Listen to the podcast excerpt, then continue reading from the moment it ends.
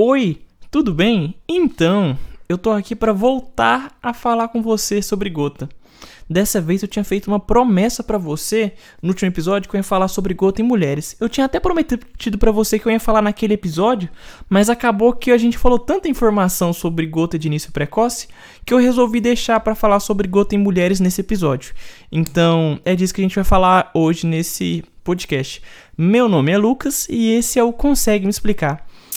É um prazer enorme estar falando com você eu já quero deixar aqueles avisos de sempre. Se você ainda não é seguidor do Consegue Me Explicar, tanto no Spotify quanto no Cashbox, por favor, cogite ser. Basta clicar nesse botãozinho aí de seguir, que você já vai estar tá ajudando demais o Consegue Me Explicar a crescer. Vai estar tá ajudando demais o, o, o podcast a crescer e tomar proporções maiores.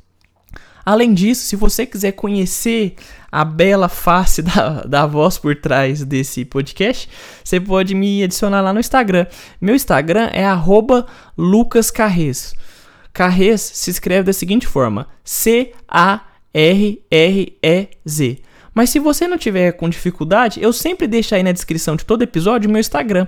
Então você pode pegar, copiar e colar lá no Instagram que você vai me encontrar. Aí a gente pode dar uma conversada, você pode mandar mensagem, seja o que for, eu vou ficar muito grato em, em conversar com você. Vou ficar muito legal. Manda mensagem lá e fala: Putz, Lucas, eu vim do, do podcast eu faço isso, faço aquilo, muito legal o seu projeto, não gosto disso, dá sugestão, pode falar o que você quiser.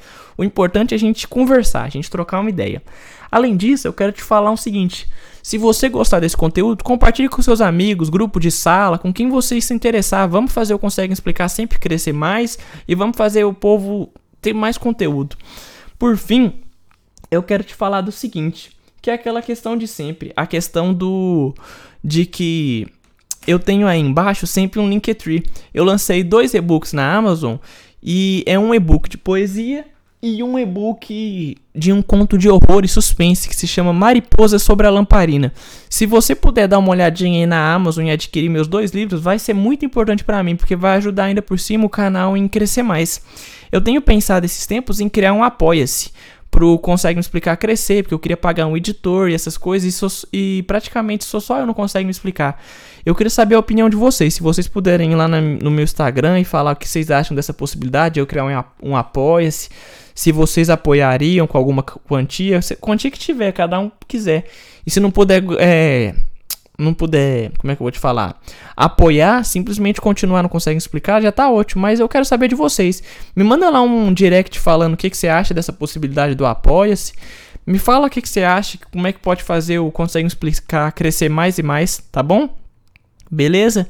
Então vamos falar do que a gente veio falar hoje, que é gotas em mulheres. Quando a gente fala de gota em mulher, a gente tem que lembrar lá o que eu te falei. Mulher, ela teoricamente e normalmente o que é o que acontece na prática, ela tem uma incidência de gota bem menor do que o do homem. Principalmente por conta de quê? Por conta do estrogênio. O estrogênio é o escudo protetor da mulher contra a gota. Se você pensar sempre dessa forma, você vai errar poucas questões da seguinte maneira: Ah, mulheres têm mais gota do que homem. Não, porque o estrogênio é o escudo protetor da mulher. É como se fosse que o fator é protetor da mulher, beleza? A incidência de gota em mulheres é bem menor. Ah, os estudos dizem que mulheres, a incidência de gota nessas mulheres é de 5%. É bem pouco, você concorda comigo? 5% não é muito. Tranquilo? Beleza. Mas nos últimos 20 anos, o, a gota tem aumentado muito nas mulheres, muito em decorrência da questão dos nossos hábitos de vida, hábitos de vida que muitas vezes não são mais não são tão saudáveis, alimentos ultraprocessados, a cultura do fast food, a questão de pacientes que estão, estão muito obesos, aquela gordura abdominal acumulada, pacientes sedentários, mulheres sedentárias. Então a gente tem essa questão de que nos últimos 20 anos a gota tem aumentado em mulher, inclusive por um fator que é benéfico, que é a questão do aumento da, da, da expectativa de vida. Lucas, mas como que um fator tão bom, que é a questão do aumento da expectativa de vida, influencia na gota em mulheres? Porque é a mesma questão que eu te falei. O estrogênio é o escudo protetor da mulher, mas a mulher tem altas taxas de estrogênio a vida toda? Não, de forma alguma.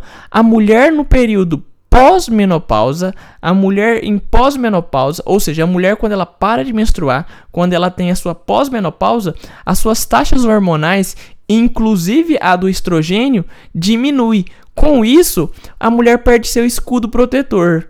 Então, teoricamente, ela começa a ter mais propensão a desenvolver a gota se ela seguir seus hábitos alimentares que teoricamente não são tão benéficos. Então, aquelas mulheres que já têm um hábito alimentar ruim e ela perde esse escudo protetor, que é o estrogênio, ela passa a ter uma maior chance de desenvolver a gota. Ela passa a ter uma maior capacidade de se prejudicar em si.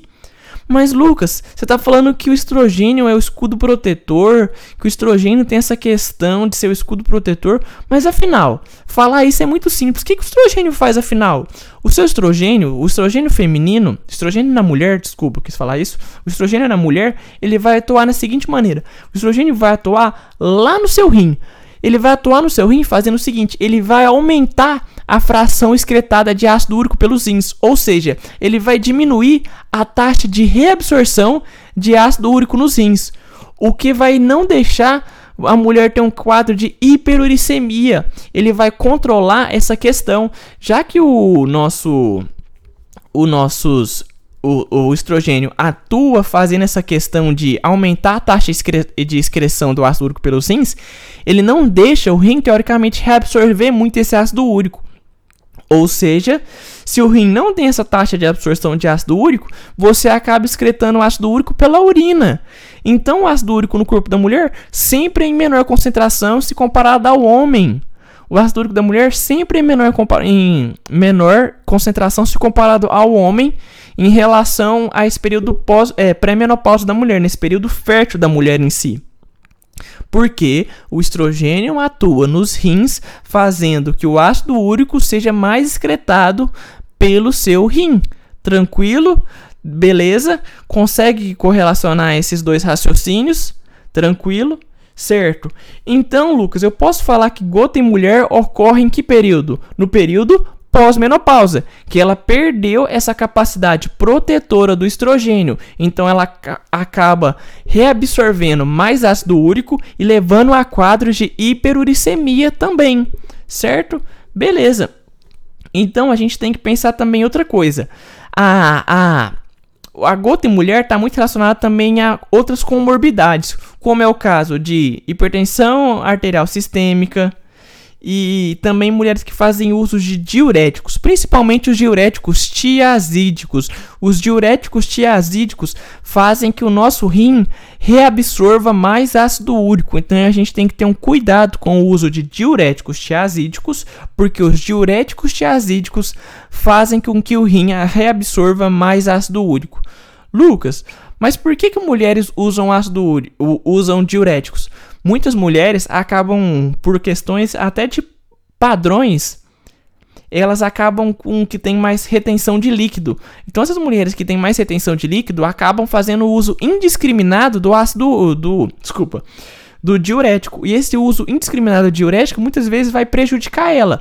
Lógico que tem questões médicas para se usar diuréticos, sempre vai ter, mas muitas mulheres acabam fazendo por meio do uso indiscriminado do ácido úrico do, desculpa, dos diuréticos. E isso faz com que ela reabsorva mais ácido úrico. E isso é o que?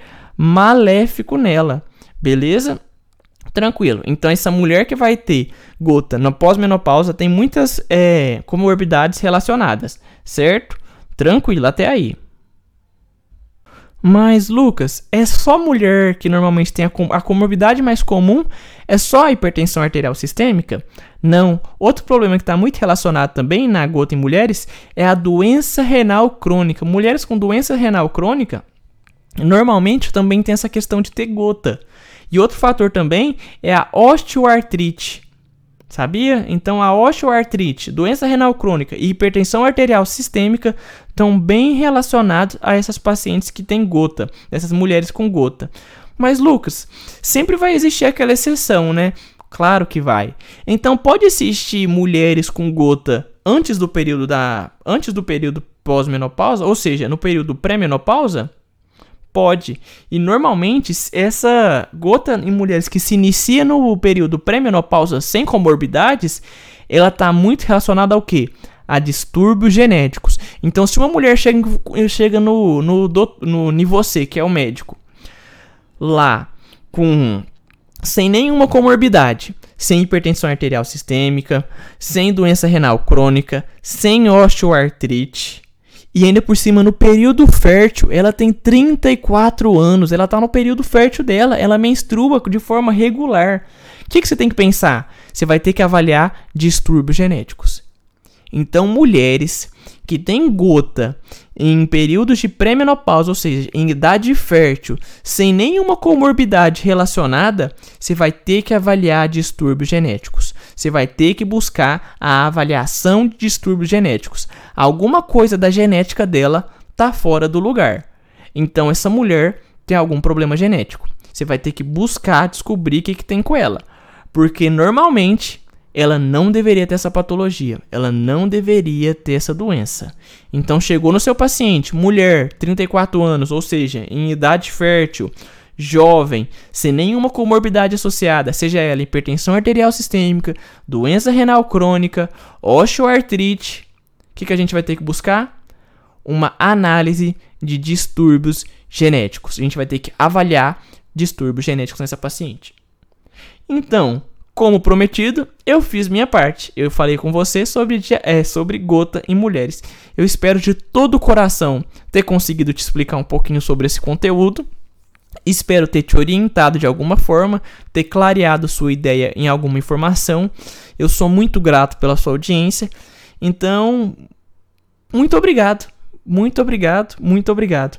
Vou te reforçar aqueles pedidos de sempre. Se você não é seguidor do Consegue Explicar do, é, do Consegue Explicar no Spotify e no Cashbox, principalmente no Spotify, por favor, cogite ser. Clique no botão de seguir.